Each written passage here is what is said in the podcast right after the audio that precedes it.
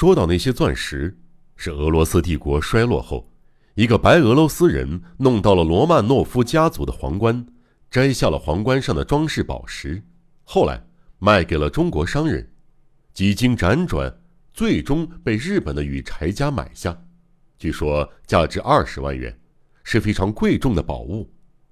那六颗钻石被悄悄收藏在状太郎书房的保险箱里。看怪盗信里的意思，似乎连钻石放在哪儿都很清楚。接到这封预告信后，一家之主的状太郎虽然神色如常，但夫人、小姐乃至佣人全都吓得发抖。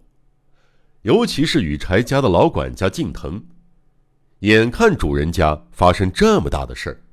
当下四处奔走想办法，先是跑到警局报案寻求保护，接着又买来了一头猛犬。总之，绞尽脑汁儿想出了各种防备的手段，严阵以待，等着小偷来袭。羽柴家的长屋里住着巡查一家，近藤管家拜托那位巡查轮番请来不当值的同事，以便让宅内随时都有两三名巡查驻守着。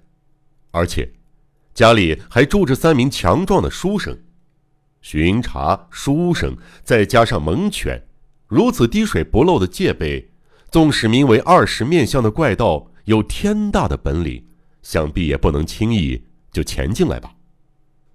不过话说回来，更多的时候，他们还是兴奋地盼着长子壮一回家。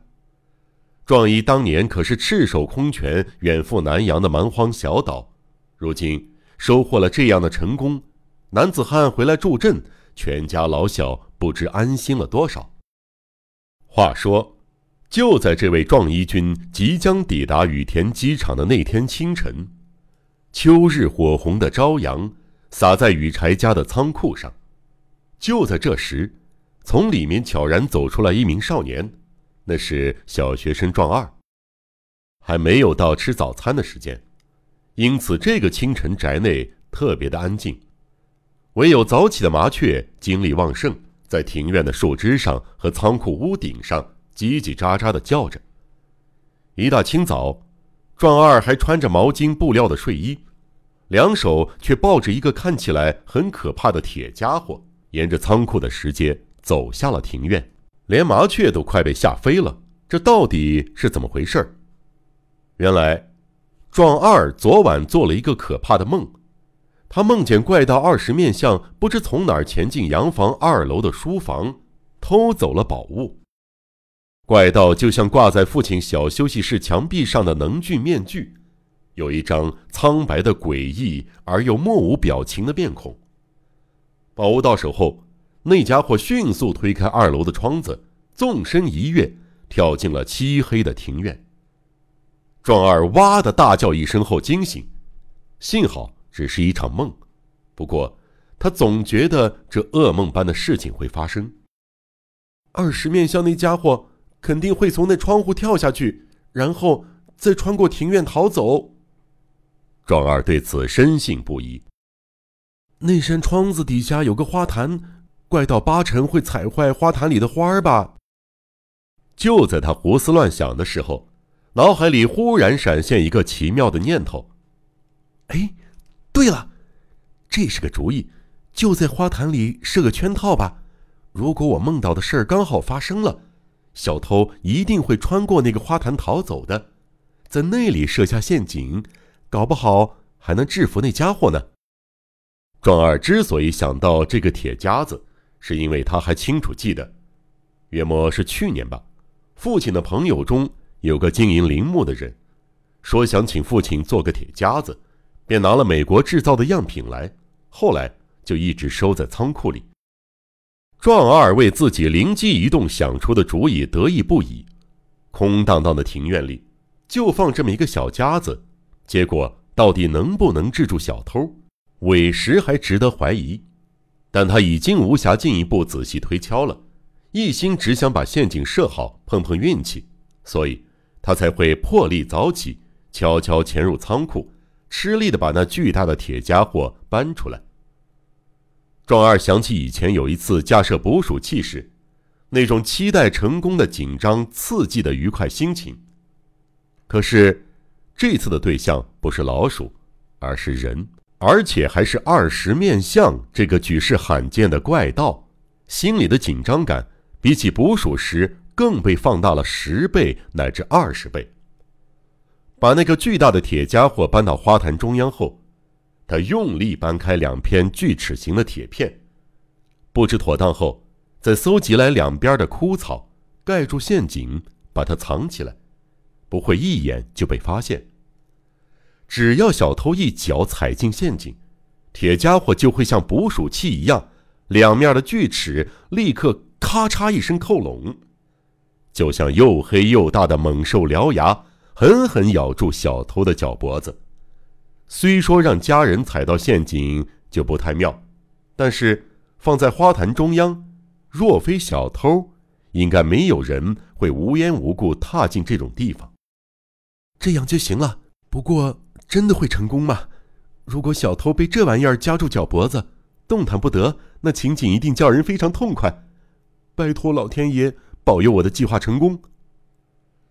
壮二做出向上苍祈求的动作，然后一边鬼头鬼脑的暗自偷笑，一边走进屋里。这实在是很孩子气的做法。不过，不要小看少年的直觉哦。壮二设置的陷阱，日后还真的起了大作用呢。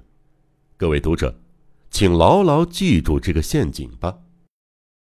那天下午，羽柴全家出动去羽田机场迎接从海外归来的游子壮一。走下客机的壮一果然不负众望，英姿飒爽，深棕色薄外套夹在腋下，同色的双排扣西装穿得整齐得体。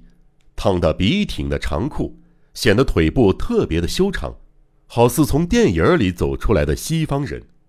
深棕色的绅士呢帽下，是一张被太阳晒成古铜色的、既朴实又英俊的脸庞，正矜持的浅笑着。浓密的一字眉，炯炯有神的大眼睛，一笑就露出一排整齐的白牙。还有上唇那一撇修剪整齐的小胡子，都给人一种说不出来的亲切感，和照片上的几乎一模一样。不，本人比照片更有魅力。和大家一一握手后，壮一便被父母亲拥在中间上了汽车，壮二与姐姐还有敬腾老管家一起坐后面那辆汽车。但即便是在车子行驶期间，透过窗玻璃定睛凝视，勉强能瞧见兄长模糊的背影，这都能让壮二的心里涌起一股无法形容的喜悦感觉。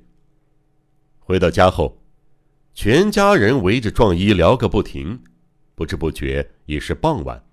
厨房里，母亲亲自精心烹调美味的晚餐，大餐桌上覆盖了一张崭新的桌布。还用美丽的秋季盆花做装饰，每个座位上银质的刀叉闪着晶莹的光亮。今天和平日不同，像正式宴会一样摆出了折好的餐巾。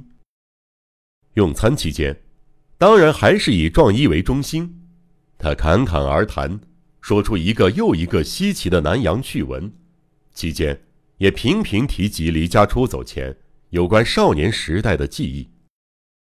壮二，记得那时候你才刚学会走路呢，常常闯进我的书房，把我桌上的东西搞得乱七八糟的。